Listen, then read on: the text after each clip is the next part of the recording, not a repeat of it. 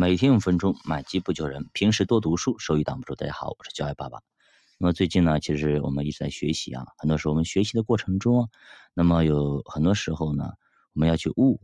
有些话呢，可能要不不能够点透，因为现在互联网时代啊，有些话不能说，对吧？那么我们怎么样才能够从别人的建议中，哎，获取一些不一样的东西呢？我们看看犹太人是怎么做的啊。那么塔木德说啊，都知道如何从别人的忠告中获益，和给别人以忠告一样，往往需要同样的领悟能力。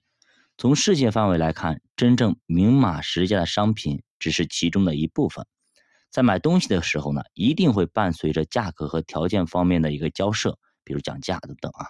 拉比们在进行价格交涉的时候，会提出这样的建议啊，就是在购买预定商品的时候。要有比商品所有者更高明的谈判技巧。有一次呢，拉比为了买大豆，就到各家店铺去转了转。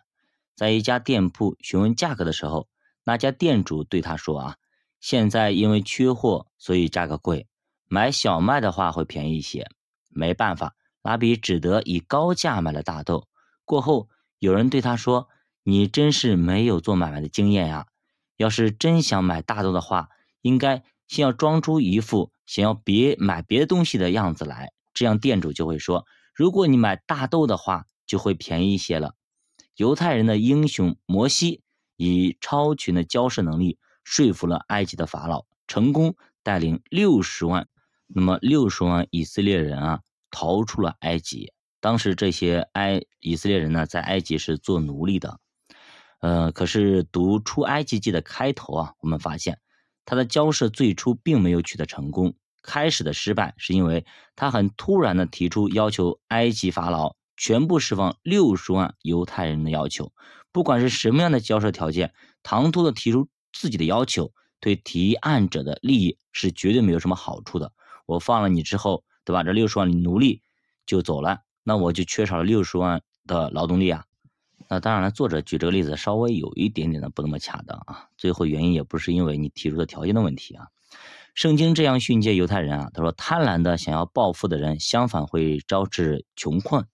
那么接受这种思想的犹太神秘主义思想家这样说啊，他说啊，在你想要获得别人帮助的时候，先要说一些和你所拜托事情无关的话题，千万不要一下子把你想要的要求全部提出来。交涉中不可性子急。要做好铺垫，反复的迂回。其实拉比们一方面教导人们在交涉的时候不要性子急，另外一方面也告诉人们，如果你不想买的话，就不要去打听价格，这是一种礼貌问题啊。对，尤其是咱们出去旅游的时候，到景区啊，我们去问价格的时候啊，对吧？别人告诉你个价格，你要去还价。好，你如果真想要，你去还；你不想要，你不要去还价。结果你一还价，人说好的，好嘞，你这个时候又不要了。你说讨厌不讨厌？到时候有可能引起争执啊，就不好了。那么塔木德经里也记载着，没有买东西的想法，就千万不要问这个东西得多少钱，对吧？就是这个例子，卖东西的人听你问他的价格，会很认真的以客人要买东西的意思来跟你交谈，卖方很认真，而顾客却很冷淡，这是不公平的。所以说，凡事呢都有一些规矩，都有一些潜在规则，我们要懂得这些规则，不然的话你就不守规矩了。